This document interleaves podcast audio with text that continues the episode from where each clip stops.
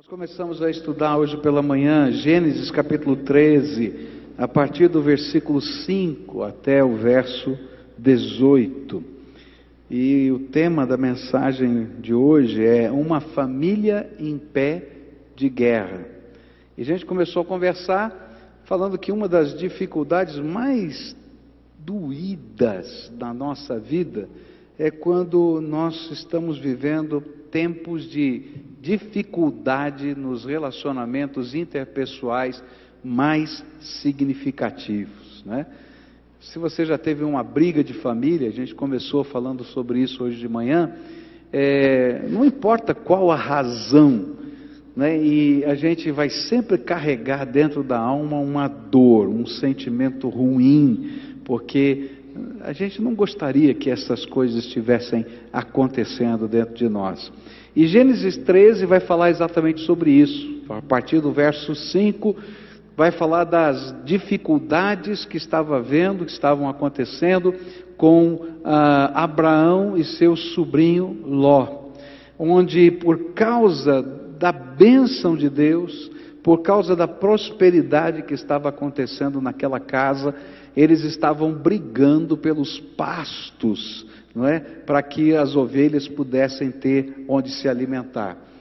Ah, a gente também aprendeu hoje de manhã que o coração do problema é o problema do coração. Vamos dizer juntos? O coração do problema é o problema do coração. Fala para quem está perto de você: olha, o coração do problema é o problema do coração. Agora você escuta, que alguém vai falar para você, viu? O coração do problema é o problema do coração. E aí a gente vai aprendendo aqui com a palavra de Deus que o problema não era ovelha, que o problema não era pasto, que o problema era aquilo que estava sendo enraizado no coração, o desejo de levar vantagem, o desejo de ser mais próspero do que o outro, e assim as coisas estavam entrando em crise. E Abraão nós falamos, passou por vários testes. Nos dois primeiros testes ele falhou, mas nesse teste agora, Deus está trabalhando maturidade na vida dele. E ele vai nos ensinar algumas atitudes que nos permitem sermos vitoriosos quando o teste da nossa fé envolve os relacionamentos significativos da nossa vida. A primeira atitude que nós aprendemos hoje pela manhã, que precisa ser implantada na nossa vida se nós quisermos passar nesse teste das dificuldades dos relacionamentos significativos é desejar, é assumir a postura, mesmo com prejuízo, de ser um pacificador. E nós encontramos o alicerce para esses pensamentos nos versículos de 5 a 8, e aprendemos hoje de manhã como as as, esse problema do coração se dá. Olhamos lá para Tiago, capítulo 3, depois capítulo 4, quando fala das contendas, das dificuldades, e vimos realmente que o problema está no coração. E por isso a gente tem que votar, desejar, ter atitude de ser um pacificador em todas as circunstâncias. Mas eu queria continuar esse estudo essa noite e queria pensar em outra atitude desse homem de Deus. E que dessa vez acertou, das outras vezes ele não acertou, mas dessa vez ele acertou. E essa atitude agora se encontra no versículo 9, onde a palavra de Deus nos diz assim: Vamos nos separar, escolha, a terra está aí, toda ela. Se você for para a esquerda, eu irei para a direita, se você for para a direita, eu irei para a esquerda. A segunda atitude, se você quer construir relacionamentos, se você quer que haja paz na sua família, se a sua família está em pé de guerra, alguém tem que começar um processo de paz e você já decidiu ser um pacificador. Então, a segunda atitude que você precisa aprender com Abraão é viver para os outros e não para si mesmo. Se você quer realmente que haja paz na sua casa, você tem que aprender essa lição. Viva para os outros e não para si mesmo. E é interessante como isso aconteceu na vida de Abraão. Porque Abraão não pensava assim. Se você ler os versículos anteriores, você vai descobrir que ele estava muito preocupado em salvar a sua própria pele. Ele não pensou na sua esposa. Quando ele disse, ó, oh, você diz para todo mundo aí que você é minha irmã, e aí vão, leva a mulher dele para ir para o harém do faraó, e ele não fala nada, fica quietinho, ele não estava pensando nele, ele estava na, na sua esposa, ele estava pensando nele. Mas Deus trabalhou a vida dele, ele foi repreendido, e ele entendeu que ele não podia viver a vida dele pensando só nele, ele tinha que pensar nas outras pessoas se ele quisesse construir relacionamentos saudáveis, família saudável, vida saudável. E aí, ele agora está tendo um problema com o seu sobrinho. Deixa eu explicar para você o contexto. Abraão era um ancião. E na cultura daquele tempo, o ancião da família era o líder da casa. E ele era um nômade nos desertos, onde ele saía procurando os pastos. E como ancião e líder do acampamento, ele tinha todo o direito de decidir a questão e dizer para Ló e para os seus empregados o que eles deveriam fazer era parte da cultura, era parte da lei daquele tempo, do contexto daquele tempo. Ele só simplesmente como chefe daquela tribo que estava ali viajando, ele podia dizer: olha, o negócio é o seguinte, você vai ficar aqui, você vai ficar lá, a questão está resolvida, não quero mais nenhuma confusão e tal. E eu acho que ele fez isso algumas vezes, mas quando ele percebeu que o problema, o coração do problema, é o problema do coração, e que ele não podia mudar o coração do seu sobrinho, então ele abre mão do seu direito de líder. E abre mão outra vez, quando ele diz para o seu sobrinho, por causa da unidade, por causa da família, por causa do testemunho de Deus entre os povos pagãos. Ele diz: Ló, olha o seguinte, escolhe qualquer lugar dessa terra, escolhe o seu caminho, e ao invés de obrigar a ele e os seus empregados a obedecê-lo nas questões conflituosas sobre os rebanhos, ele diz: escolhe o teu caminho. Não somente isso, mas ele deu a Ló o privilégio de escolher a região que habitaria com os seus rebanhos. E naturalmente Ló escolheu o melhor pedaço de terra.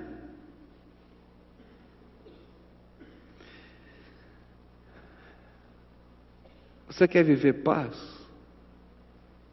Você quer ver a tua família unida? Você quer viver em amor, em união com os irmãos na igreja? Você quer ser um pacificador? Isso tem um preço. E é por isso que muitas vezes nós não gostamos do preço que se paga para ser um pacificador. E o preço que se paga é pensar primeiro nos outros e depois em você. E esse é o caminho que Deus quer que vivamos como seus servos aqui na terra.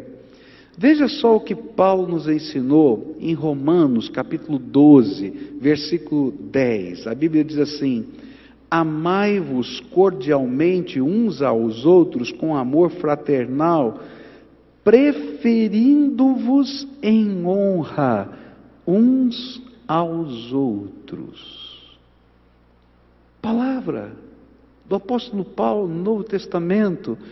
Ame um ao outro. E como é que você demonstra praticamente que você ama? Você prefere, dá preferência à honra dada ao outro. Olha outro texto da Bíblia, Filipenses capítulo 2, versículos 3 e 4. Olha que coisa tremenda. Não façam nada por interesse pessoal ou por desejos tolos de receber elogios, mas sejam humildes e considerem os outros superiores a vocês mesmos. Que ninguém procure somente os seus próprios interesses, mas também os dos outros. Agora, por que, que é tão difícil abrir mão dos nossos direitos? Por que, que é tão complicado? Você já parou para pensar nisso? Não é fácil esse ensino de Jesus, não é fácil. Quando Jesus disse assim, né? Eu vou falar como italiano agora, tá? Pensa bem.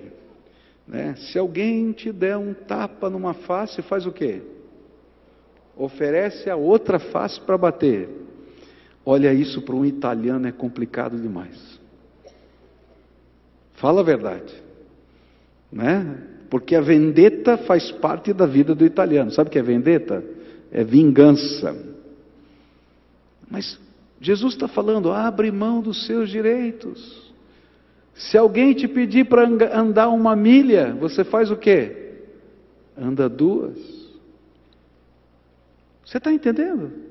O que, que ele está falando? Jesus está ensinando a mesma coisa que Paulo ensinou e está tá sendo exemplificada por aquilo que Abraão fez. Agora, por que, que é tão difícil esse negócio?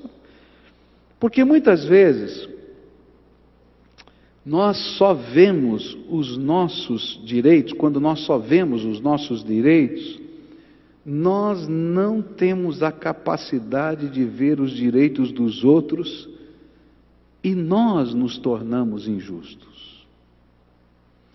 Quando eu só vejo os meus direitos, eu tenho uma ideologia dentro da minha mente e que eu estou olhando a realidade à luz dessa ideologia como se fosse um óculos, e eu não estou nem preocupado com qualquer atenuante que haja ao redor.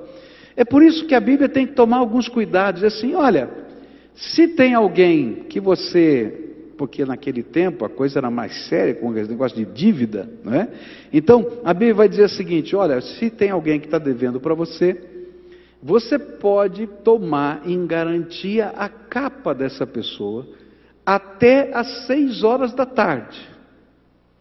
Olha que coisa esquisita, né? Então eu vou de manhã cedo na casa da pessoa, Deus é sábio demais. Todo dia eu tinha que ir lá e às seis da manhã, quando nascia o sol, eu pegava a capa em garantia. Mas quando fosse seis horas da tarde, quando chegasse o pôr do sol, ele tinha que devolver a capa. Sabe por quê?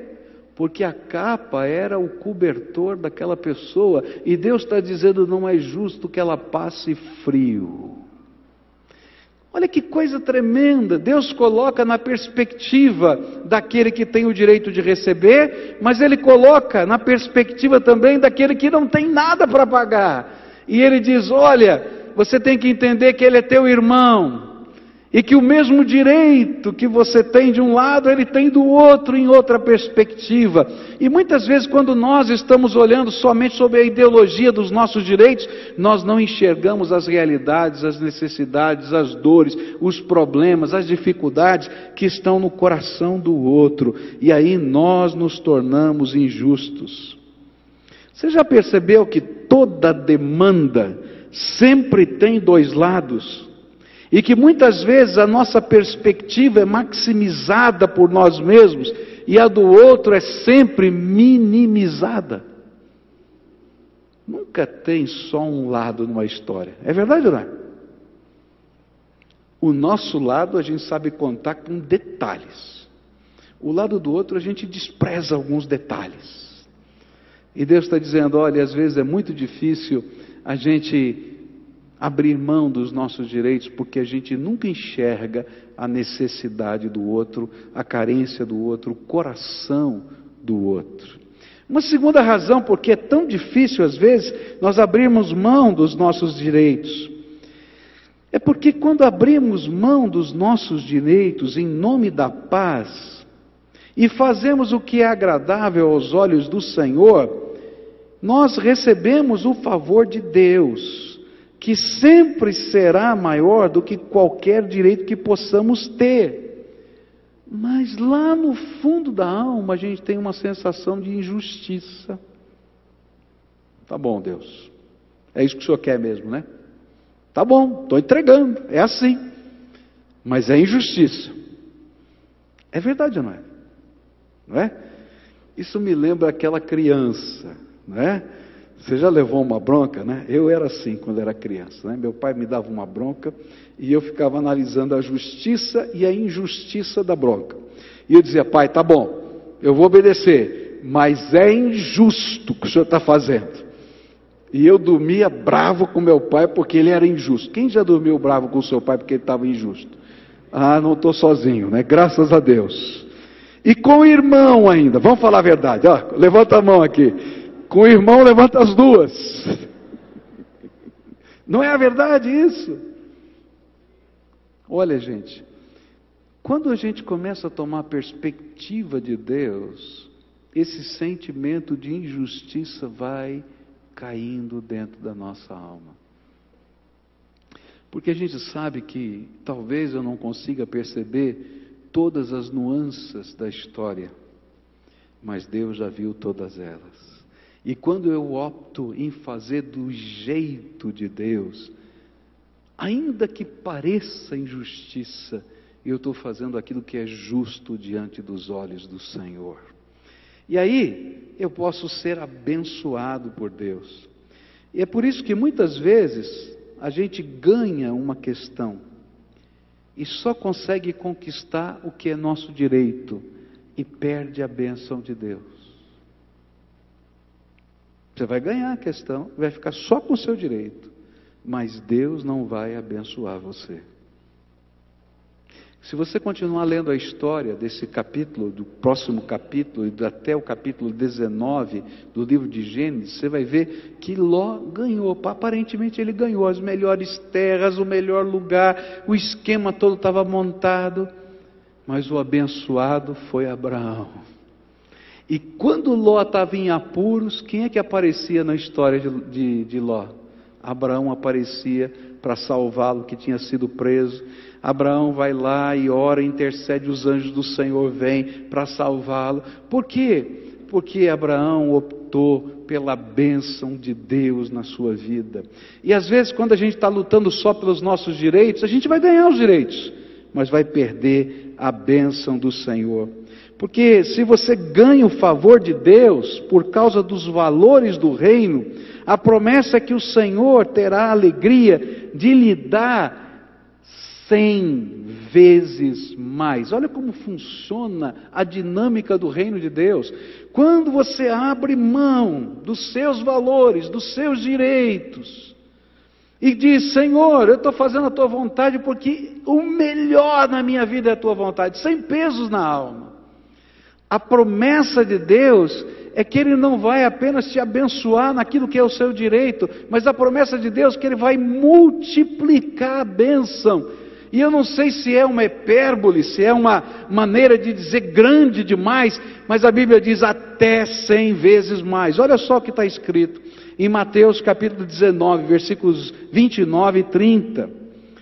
E todos os que, por minha causa, casa, ou melhor, por minha causa, deixarem casas, irmãos, irmãs, pai, mãe, filhos ou terras, receberão cem vezes mais e também a vida eterna. Muitos que agora são os primeiros serão os últimos, e muitos que agora são os últimos serão os primeiros. A grande lição é que sempre para Deus as pessoas valem mais do que as coisas. E quando colocamos os nossos direitos nas mãos de Deus, Ele nos honrará. E ainda que à primeira vista possamos estar perdendo a nossa própria honra, Deus vai derramar graça sobre a nossa vida. E quando honramos a Deus, e às vezes até nos humilhamos, Ele mesmo nos exalta. Palavra do Senhor está escrita assim. Então, se a tua família está em pé de guerra, primeira lição, seja um pacificador. Segunda lição, qual é a segunda lição mesmo? Você lembra? Já esqueceu. Vou começar tudo de novo, seu irmão. Pense primeiro nos outros. Pense primeiro nos outros. Terceira lição: A gente vai aprender com Abraão nos versículos 10 a 13. A Bíblia diz assim: Ló olhou em volta e viu que o vale do Jordão, até chegar à cidade de Zoar, tinha bastante água. E era como o jardim do Senhor ou como a terra do Egito. O vale era assim antes de o Senhor haver destruído a cidade de Sodoma e de Gomorra. E Ló escolheu todo o vale do Jordão e foi na direção leste. E assim os dois se separaram. Abraão ficou na terra de Canaã e Ló foi morar nas cidades do vale. Ló foi acampando até chegar a Sodoma, onde vivia uma gente má que cometia pecados horríveis contra o Senhor. Terceira atitude de Abraão aqui que a gente precisa aprender: tomar decisões pela fé em nossa vida e não apenas pela aparência. A decisão que Abraão tomou foi por causa do temor que ele tinha do Senhor. Muitos de nós somos tentados a tomarmos decisões na nossa vida, não pela fé, mas a tomarmos decisões à semelhança do que Ló fez. Tomar decisões pela fé é colocar os valores do reino em primeiro lugar em nossa vida. E quando nós colocamos os valores do reino em primeiro lugar na nossa vida, nós não precisamos nos preocupar com o nosso futuro. Por isso, não importava qual seria a escolha de Ló, Abraão entendia que não importava qual a escolha de Ló, porque ele estava tomando uma decisão colocando o reino de Deus em primeiro lugar. Se Ló escolhesse essa terra ou aquela, tanto faz. A bênção que ele estava buscando não era a bênção da terra, era a bênção do Senhor Todo-Poderoso sobre ele. E aí, não é isso? Abraão escolheu o melhor, o caminho do Senhor. Mas Ló tomou decisão, como muitos de nós tomamos muitas decisões na nossa vida. Ele usou o senso comum.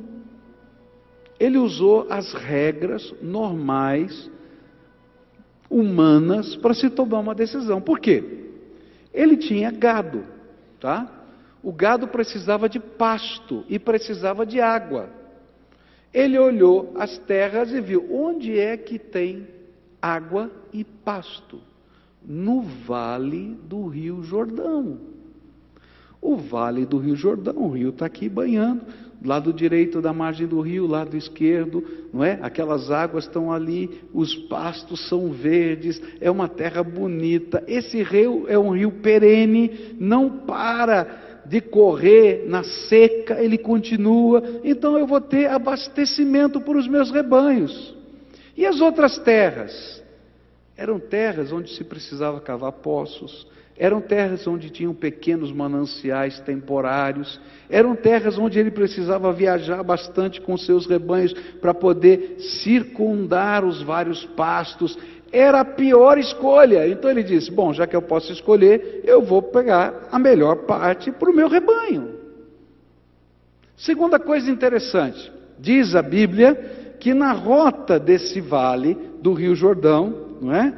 Ele existiam cidades. Ora, quem tem rebanho tem que fazer o quê?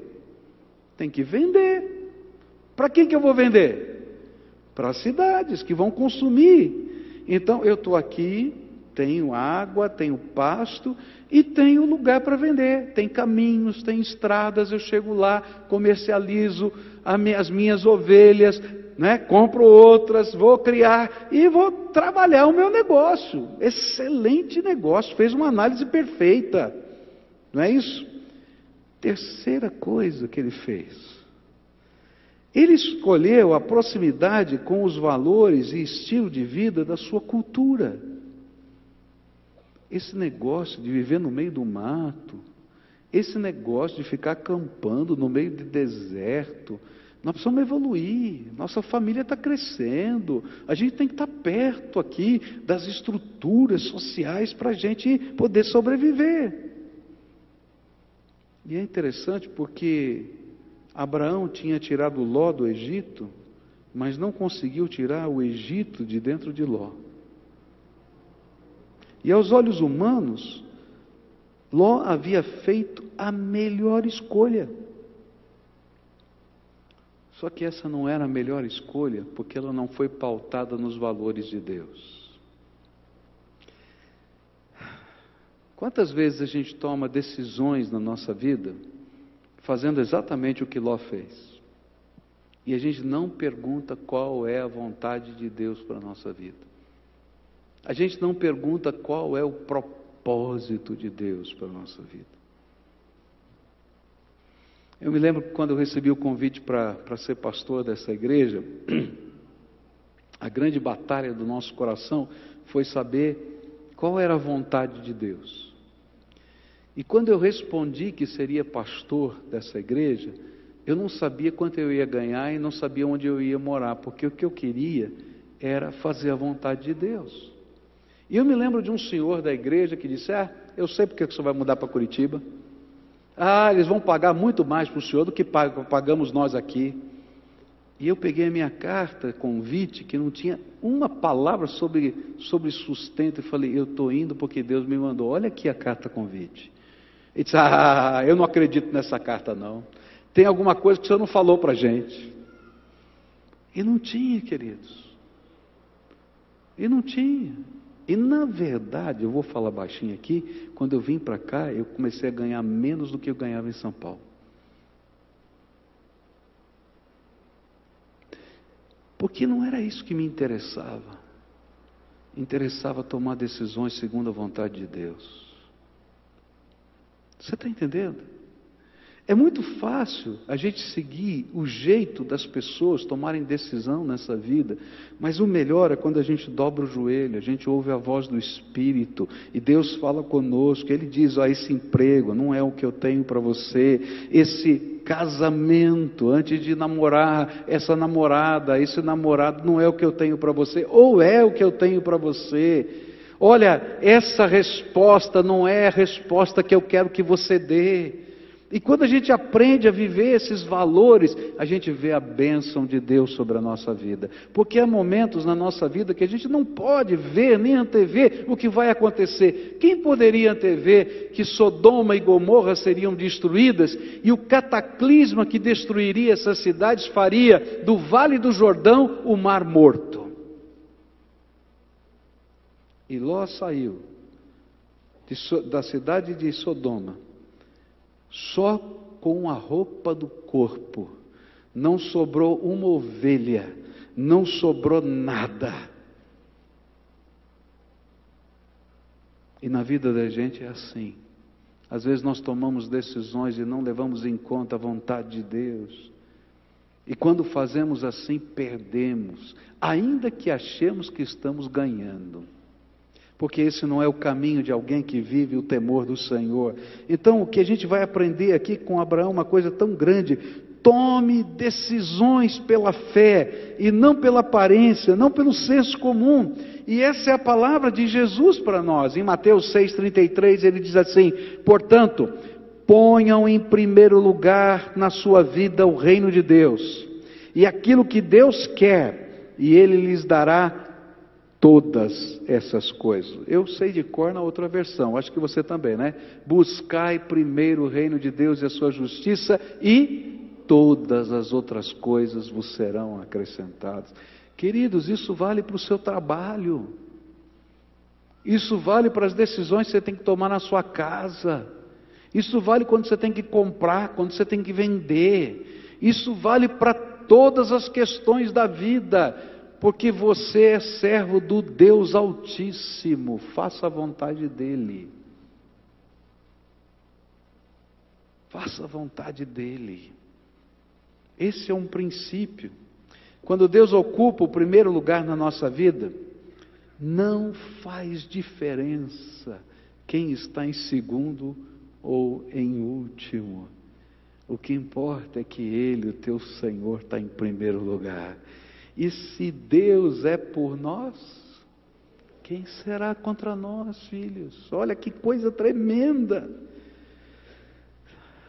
Como você tem visto as coisas na sua vida? Como os seus olhos têm percebido os valores de Deus nas decisões? Toma cuidado para não focar só os seus olhos nos valores do senso comum, nos valores da sua cultura ou até nas suas cobiças. O que aprendemos aqui é que se desejamos viver a paz e a prosperidade que procede das mãos de Deus, nós precisamos escolher por fé aquilo que nós vamos viver. E às vezes vamos até abrir mão. Parece que é prejuízo, mas nunca será prejuízo, porque o Senhor está em primeiro lugar na nossa vida. Quarta coisa que eu aprendo, quarta atitude que esse homem de Deus me ensina. É interessante o que vai acontecer agora nos versículos 14 a 17. Os versículos 14 a 17 são uma consequência de tudo que Abraão fez. Porque quando a gente abre mão dos nossos direitos e a gente quer tomar decisões por fé, Deus começa a escolher por nós. E Deus, quando escolhe por nós, Ele nos abençoa. E olha só o que vai acontecer aqui nos versículos 14 a 17. Depois que Ló foi embora, o Senhor Deus disse a Abraão: De onde você está? Olhe bem para o norte, para o sul, para o leste, para o oeste. Eu vou dar a você e aos seus descendentes para sempre toda a terra que você está vendo. E farei com que os seus descendentes sejam tantos como o pó da terra. E assim como ninguém pode contar os grãozinhos de pó, assim também não será possível contar os seus descendentes. Agora vá e ande por esta terra, de norte a sul e de leste a oeste, pois eu a darei a você. Eu acho tremendo isso. Depois que Ló partiu, Abraão teve um outro encontro com Deus. E é interessante que neste encontro, Deus vai revelar um contraste. Um contraste que sempre acontece quando deixamos Deus fazer escolhas por nós. É como se Deus estivesse dizendo: Meu filho, Ló levantou os seus olhos para ver o que o mundo poderia lhe oferecer. Mas venha para perto de mim e veja o que o céu tem a lhe oferecer. O senso comum está sempre dizendo para a gente: veja o que o mundo tem para lhe dar. Mas quando a gente toma decisões por fé, é como se Deus estivesse dizendo: abre os teus olhos agora, porque eu vou te mostrar o que o céu tem para te dar. E queridos, o céu tem muito mais abundantemente além daquilo que pedimos ou pensamos, acontecendo na nossa vida por causa do poder de Deus que opera em nós. E é isso que a gente vai começar a viver a dinâmica de um Deus todo-poderoso intervindo na nossa vida. Ele vai intervir na geladeira da sua casa, porque Ele é bom. O salmista disse: Olha, fui jovem e sou velho, e nunca vi um justo mendigar o pão, porque Deus cuida de nós, do jeito dele, promessa de Deus. A gente vai ver portas fechadas se abrindo nos lugares que a gente menos imagina por causa da graça do Todo-Poderoso.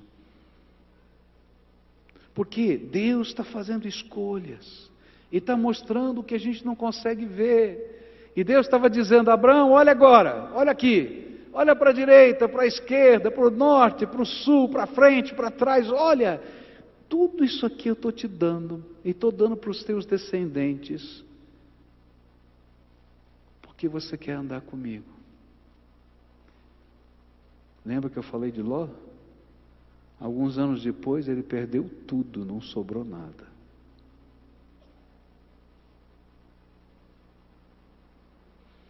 Quando Deus dá, ninguém tira.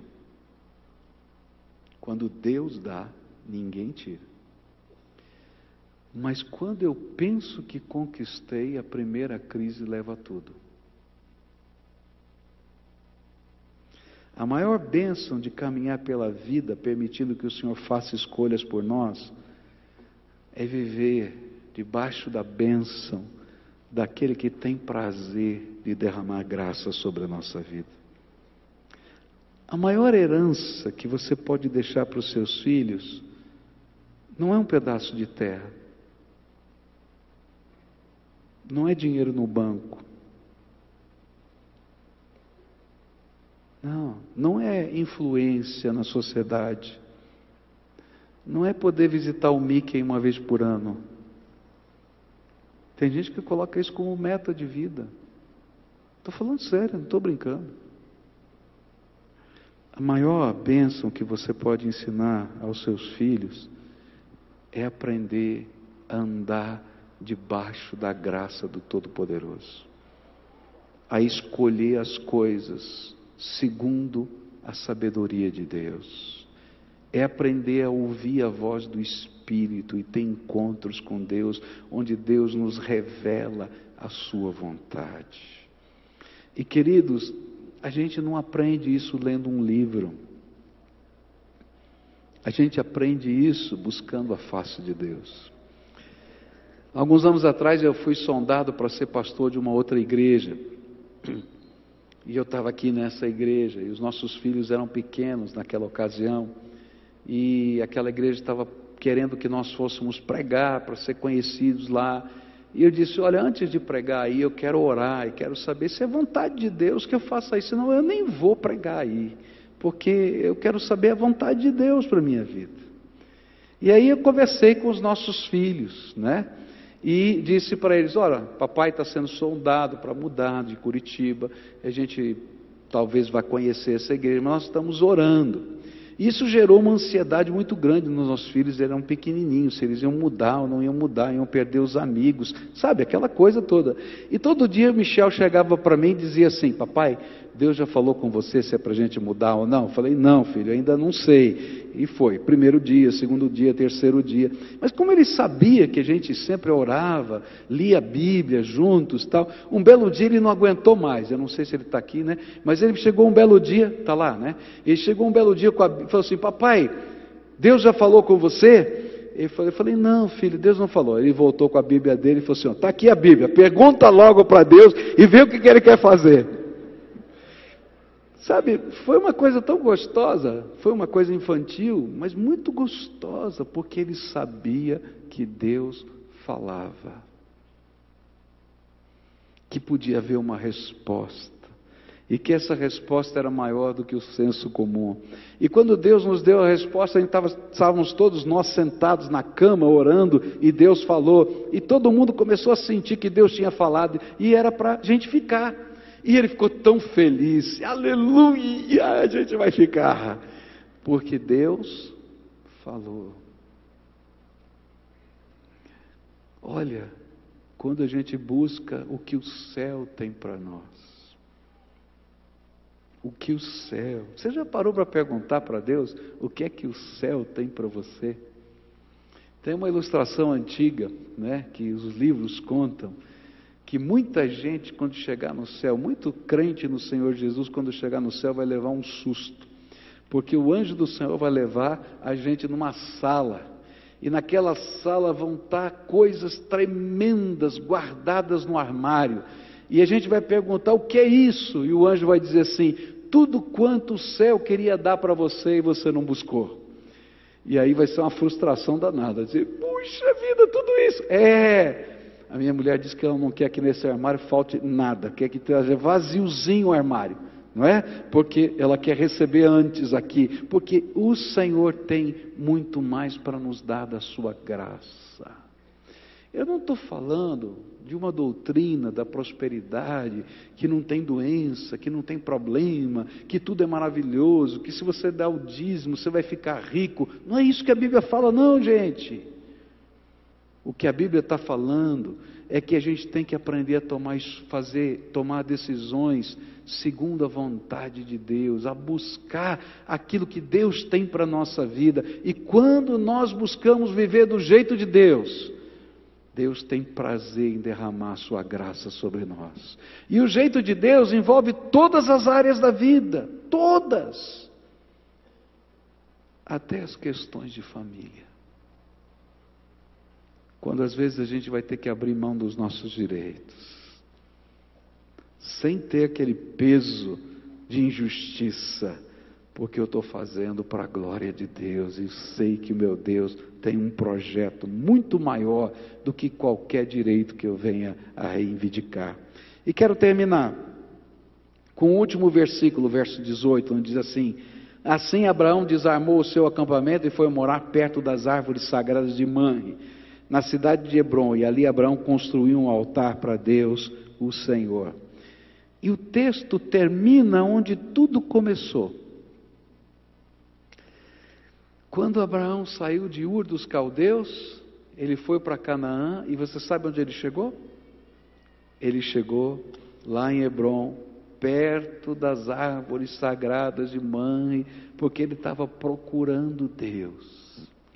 E ele depois de andar por toda aquela terra e espiar tudo quanto Deus havia prometido para ele, que seria da sua descendência, ele volta para o mesmo lugar e constrói mais um altar. Quando ele chegou, ele construiu um altar ali. Mas agora ele volta para construir um segundo altar. O primeiro altar foi o altar da busca. Onde o Senhor está? O segundo altar foi o altar da adoração. Já te encontrei e não vou largar da tua mão por toda a minha vida.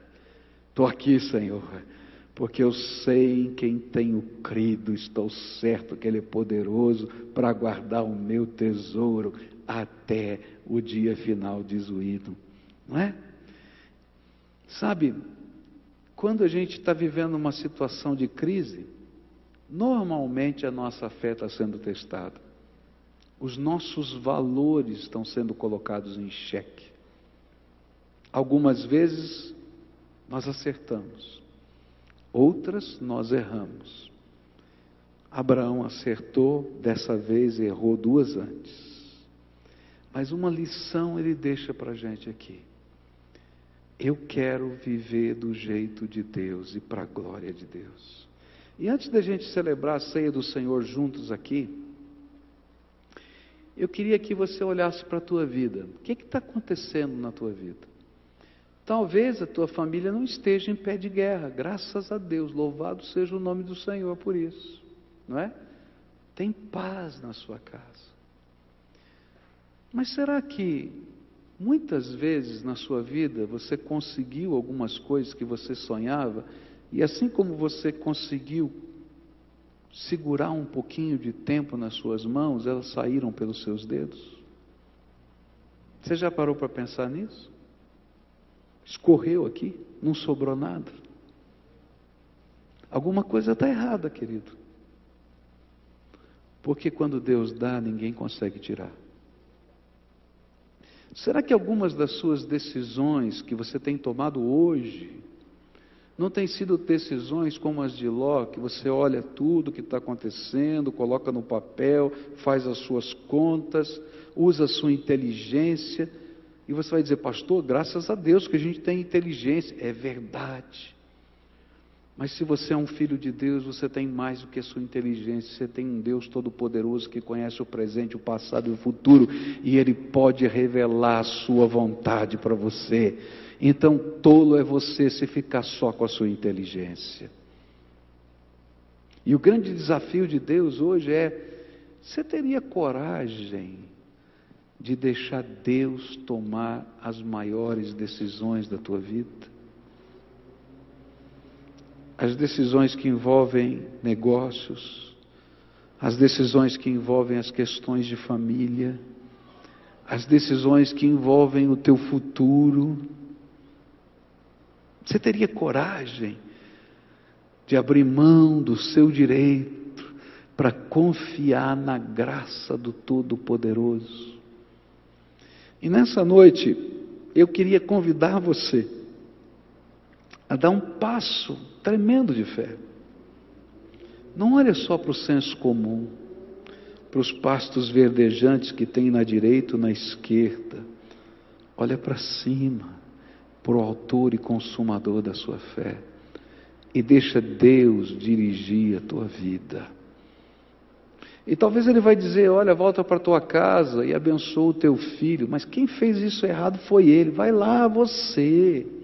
Ou vai lá dar um beijo no teu pai. Ou, olha, esse não é o lugar que você deveria estar. Toma uma decisão de fazer aquilo que eu tenho para você.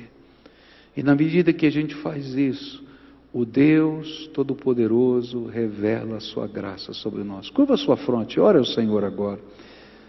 O que, que o Espírito de Deus quer falar com você, filho? O que, que Deus quer mexer na tua vida? Você é um pacificador?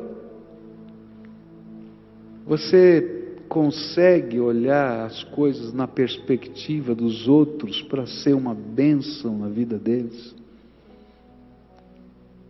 Você tem coragem de deixar Deus escolher para você? Talvez você esteja vivendo uma batalha como Abraão viveu antes desse teste. E você tenha que aprender essas coisas com o Senhor. Talvez você já recebeu muito e saiu pela mão e não ficou nada. E você vai dizer, Senhor, por quê? E ele vai dizer, filho, deixa eu te ensinar a viver os meus valores. Quero orar por você agora. Senhor Jesus, nós somos teus servos. Cada um de nós temos uma experiência de vida diferente. Cada um de nós temos marcas diferentes. Para alguns de nós, algumas coisas são tão simples e tão fáceis. Para outros, essas coisas que parecem tão simples para nós são as mais difíceis.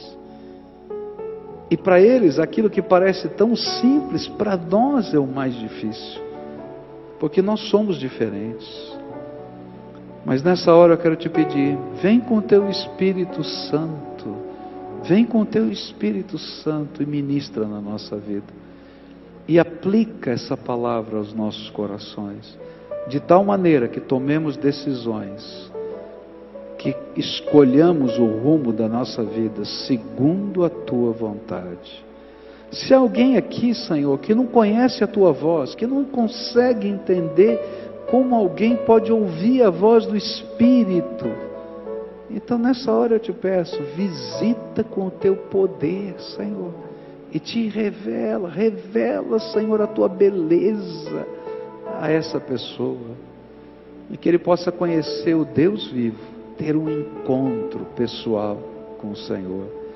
E agora que vamos celebrar a ceia do Senhor, esse memorial que nos lembra dos direitos que o Deus Todo-Poderoso abriu mão para que nós pudéssemos ter vida eterna.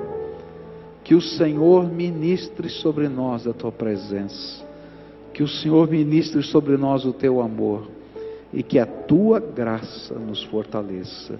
É aquilo que oramos no nome de Jesus. Amém e amém.